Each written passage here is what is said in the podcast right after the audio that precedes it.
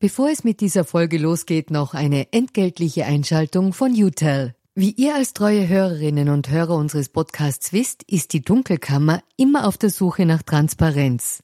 Transparenz, Fairness und Ehrlichkeit sind auch für unseren Werbepartner UTEL sehr wichtig. UTEL bietet Cloud-Telefonie und Rufnummern für Unternehmen und lebt das Wort Fairness wirklich. UTEL will nämlich ihre Kundinnen und Kunden durch Service binden und nicht durch Verträge, also sozusagen der Good Guy unter den Kommunikationsdienstleistern. Weitere Infos findet ihr im Internet. Ihr müsst bei der Suche nur den Namen richtig schreiben. Y, zweimal U, hartes T, dann E und L. UTEL eben. Und warum zwei U im Namen? Das fragt am besten ein Teammitglied, weil UTEL beantwortet jede Kundenanfrage und lässt niemanden im Dunkeln stehen. Versprochen. Und damit zurück in die Dunkelkammer.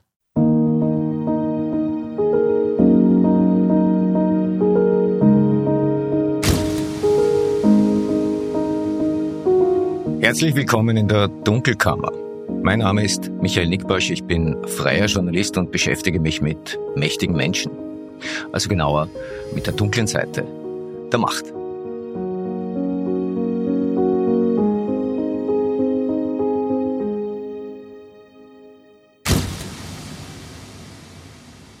Das ist die 22. Ausgabe der Dunkelkammer und heute bin ich auf dem Holzweg.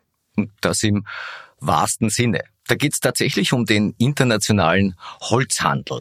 Ich war Teil eines äh, Recherchekollektivs, das sich auf die Spur illegaler Holzimporte aus Russland gemacht hat. Illegal deshalb, weil russisches Holz seit dem Vorjahr unter Sanktionen steht, also es darf zum Beispiel nicht in die Europäische Union eingeführt werden.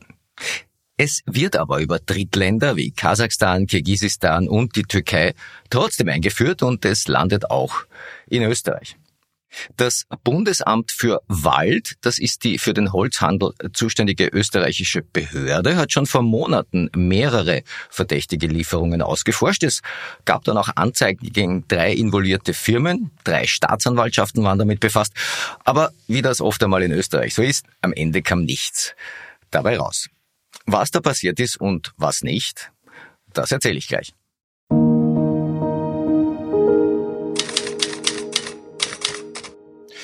Vorneweg ein Nachzieher zur Causa Franz Miklautz, der mich in der vorangegangenen Episode beschäftigt hat. Okay, das Justizministerium hat die Ermittlungen gegen den Journalisten einstellen lassen. Er hat seinen Laptop und sein Handy hoffentlich wirklich versiegelt, also ungeöffnet, wiederbekommen. Ja, und die Oberstaatsanwaltschaft Graz hat der Staatsanwaltschaft Klagenfurt eine Sensibilisierung in Sachen Redaktionsgeheimnis angedeihen lassen. Ja, und jetzt sagen wir halt, gut ist gegangen, nichts ist geschehen.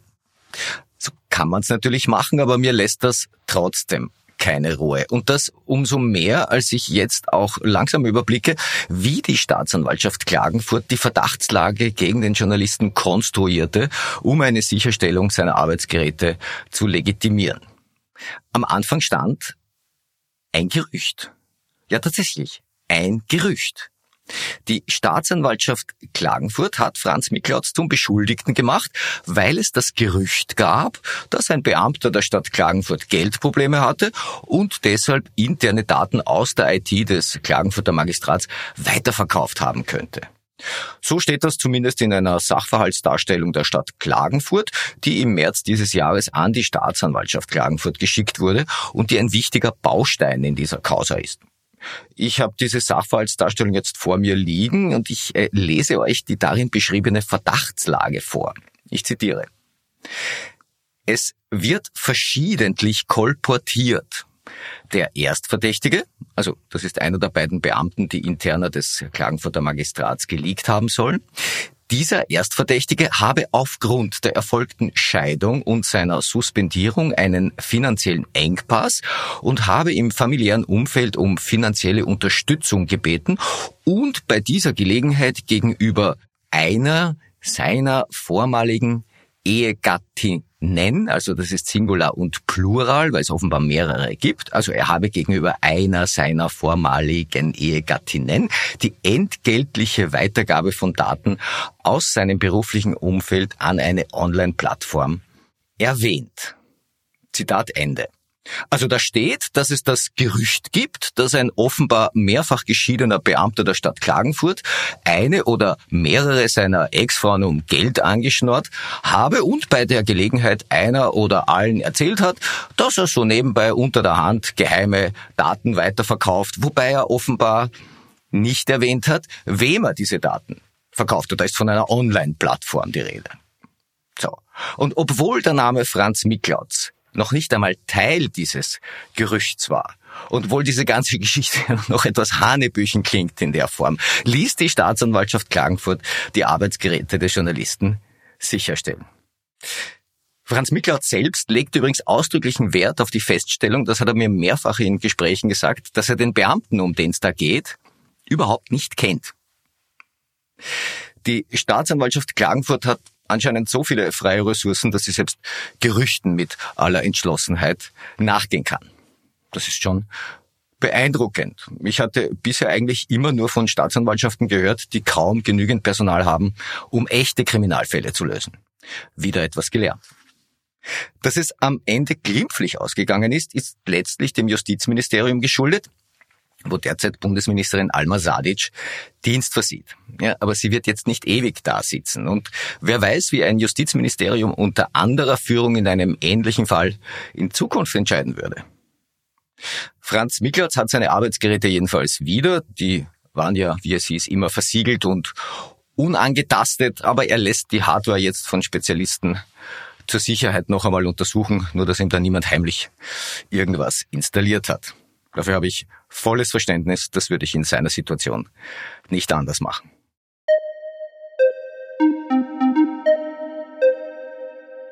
Reden wir also über russisches Holz oder genauer den illegalen Handel mit russischem Holz.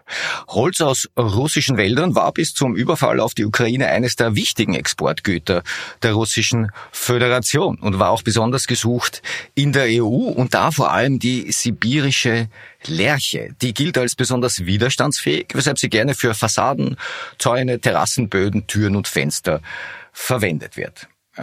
Im Juli 2022 äh, kam russisches Holz dann auf die EU-Sanktionslisten und das bedeutete, dass der Import von russischem Holz in die Europäische Union seither bei Strafe verboten ist. Gut, also nur weil etwas verboten ist, heißt das natürlich nicht zwingend, dass sich jeder daran hält. Sanktionen hin oder her. Ja, tatsächlich kam Holz aus russischen Wäldern auch nach dem Inkrafttreten des Embargos im Juli 2022 in die EU und offenbar auch nach Österreich. Das hat ein Rechercheprojekt zutage gefördert, an dem ich gemeinsam mit Kolleginnen und Kollegen von Paper Trail Media aus Deutschland, dem Standard, Profil und dem ORF gearbeitet habe. Die ersten Ergebnisse dazu wurden am 28. Juni veröffentlicht.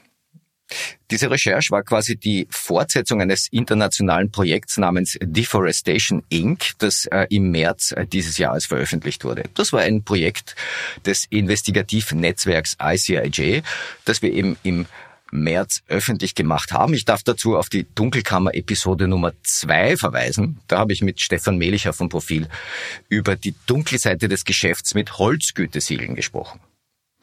Ja, und dann haben wir im Team die Arbeit weitergezogen, wobei jetzt eben das Geschäft mit sanktioniertem russischem Holz im Fokus stand. Was haben wir herausgefunden? Nun, russisches Holz kommt nicht mehr direkt in die EU. So einfach ist es natürlich nicht mehr, seitdem die Sanktionen in Kraft sind. Es kommt aber offensichtlich über Umwege, über Drittstaaten, die selbst keine Sanktionen gegen Russland erlassen haben. Das Holz geht über Zwischenhändler, es wird teilweise verarbeitet, jedenfalls wird die tatsächliche Herkunft verschleiert. Russisches Holz kommt nun über die Türkei, es kommt über China, über Kasachstan und über Kirgisistan. Es kommt in die EU und es kommt eben auch nach Österreich. Wir haben uns für diese Recherche unter anderem die öffentlich zugänglichen Statistiken angeschaut und die zeigen, dass die russischen Holzimporte von 2021 auf 2022 wenig überraschend deutlich eingebrochen sind. Wie gesagt, die Sanktionen galten ab dem 11. Juli. Bis dahin war es noch legal. Ab dann nicht mehr. Umgekehrt sind die Holzimporte aus China, aus der Türkei, aus Kirgisistan und Kasachstan von 2021 auf 2022 merklich angestiegen. Sehr interessant finde ich die Zahlen zu Kirgisistan. Ja, 2021 kam kein einziger Import nach Österreich. Der Importwert lag demnach bei null. 2022 gab es plötzlich Holzimporte aus Kirgisistan und das im Wert von fast 300.000 Euro. Das ist deshalb interessant, weil es sich bei diesen Importen aus Kirgisistan offenbar um sibirische Lerche handelte. In Kirgisistan gibt's aber keine sibirische Lerche, wie der Sprecher des Holzhandels in der Wirtschaftskammer Franz Mühlbauer meinem ORF-Kollegen Bernd Kuschu in einem Interview versicherte. Mühlbauer nutzte die Gelegenheit auch, um Kolleginnen und Kollegen aus der Holzbranche vor verlockenden Angeboten aus dem Ausland zu warnen. Und Bernd Kuschu war so freundlich, mir den ORF-Mitschnitt zur Verfügung zu stellen. Hören wir mal rein, was Franz Mühlbauer da gesagt hat. Ja, absolut ablehnen. Äh, das ist äh, nicht möglich, dass aus Kirgisistan äh, sibirische Lerche oder Lerche kommt, ist unmöglich. Also solche, solche Angebote absolut ablehnen beziehungsweise ab, äh, äh, zu hinterfragen, nicht? was ist da wirklich dahinter. Äh, aber, aber in dem Fall äh, von Seiten der Holzindustrie kann ich nur sagen, Hände weg von sowas. Nicht? Das ist, das ist äh, absolute Sanktionsumgehung, weil in Kirgistan gibt's keine sibirische oder überhaupt Lerche. Das, äh, das, da muss man vorsichtig sein. Also vorsichtig, Hände weg von sowas. Dass da etwas nicht stimmen kann, das hat sich auch das Bundesamt für Wald gedacht. Das ist eine staatliche Behörde, die unter anderem den Holzhandel in Österreich überwacht. Wie uns das Bundesamt für Wald auf Anfrage mitteilte, ist man bei Kontrollen in Österreich schon vor Monaten auf mehrere verdächtige Lieferungen bei drei österreichischen Holzfirmen gestoßen. Die Namen wurden uns nicht genannt. Da ging es um insgesamt rund 250 Tonnen sibirisches Lärchenschnittholz und zu einem kleineren Teil um Lärchenschindeln. In einem Fall kam das Holz direkt aus Russland, in den beiden anderen Fällen aus Kirgisistan. Laut dem Bundesamt für Wald bestand da aber der Verdacht, nämlich bei den Lieferungen aus Kirgisistan, dass das Holz ebenfalls aus Russland stammte. Das Bundesamt für Wald hat daraufhin drei Staatsanwaltschaften eingeschaltet und die vermuteten Sanktionsumgehungen angezeigt. Eine Sachverhaltsdarstellung ging an die Staatsanwaltschaft Salzburg, eine nach Innsbruck und eine nach Wels. Wie gesagt, die Namen der betroffenen Unternehmen werden nicht genannt, aber die jeweiligen Staatsanwaltschaften wurden nach den jeweiligen Firmensitzen angeschrieben. Was genau in den Sachverhaltsdarstellungen steht und gegen wen sich diese gerichtet haben, das wollte uns der Direktor des Bundesamts für Wald, Peter Mayer, mit Hinweis auf seine Verschwiegenheitspflicht nicht sagen. Auch die drei Staatsanwaltschaften wollten auf unsere Fragen hin nicht ins Detail gehen, aber wir haben immerhin erfahren, dass letztlich alle drei Anzeigen verworfen wurden. Es gab äh, keine weiterführenden Ermittlungen. Die Staatsanwaltschaften Salzburg, Innsbruck und Wels standen auf dem Standpunkt, dass die Suppe hier eben zu dünn sei. In dem Salzburger Fall soll die Bestellung von russischem Holz noch vor Wirksamkeit der Sanktionen erfolgt sein, was ja bis dahin legal war. Und in den beiden anderen Fällen handelt es sich zwar tatsächlich um sanktioniertes russisches Holz, das nach Österreich gekommen war, über Kirgisistan, aber das reichte den Staatsanwaltschaften Wales und Innsbruck nicht, um ernsthafte Ermittlungen anzustoßen. Warum? Man begründet das damit, dass es keinen äh, nachweisbaren Tatvorsatz der handelnden Personen in Österreich gab. Sie haben also quasi nicht gewusst, was sie da kaufen. Ich äh, zitiere aus einer Stellungnahme einer Sprecherin der Staatsanwaltschaft Innsbruck. Aufgrund der vorliegenden Beweisergebnisse ist zwar davon auszugehen, dass dieses importierte Holz ursprünglich aus Russland stammte, es war jedoch im konkreten Fall nicht nachzuweisen, dass die Verantwortlichen dieses Tiroler Unternehmens zum Zeitpunkt der Bestellung auch den Vorsatz hatten, dass es sich da um russisches und demnach gegen die Bestimmungen verstoßendes Holz handelt. Zitat Ende. Also die Firma hat offenbar glaubhaft machen können, dass sie zum Zeitpunkt der Bestellung davon ausgegangen ist, dass das Holz nicht aus Russland, sondern aus Kirgisistan stammte. Kirgisistan, das ist dort, wo es laut dem Sprecher des Holzhandels Franz Mühlbauer keine sibirische Lerche bzw. Lerche gibt. Nun gut, das Bundesamt für Wald hat uns jedenfalls auch versichert, dass man den Markt weiterhin nach Kräften kontrolliert und verdächtige Lieferungen auch zur Anzeige bringen wird.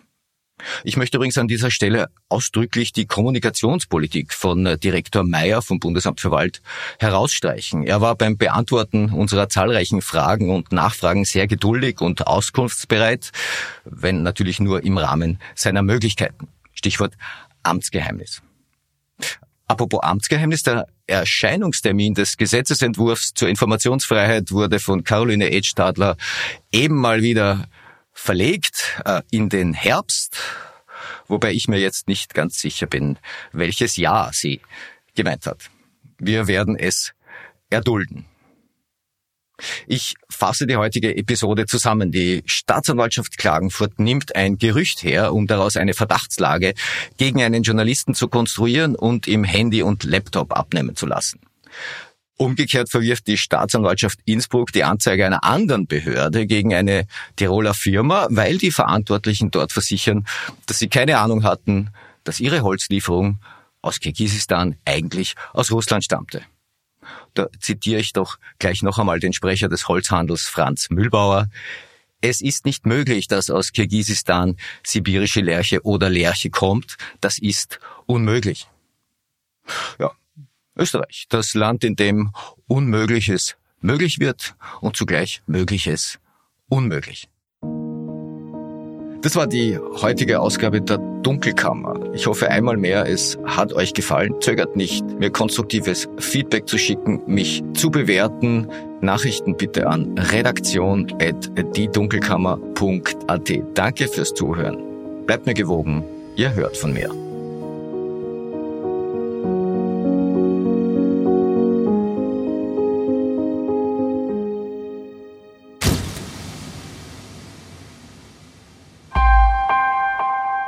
Missing Link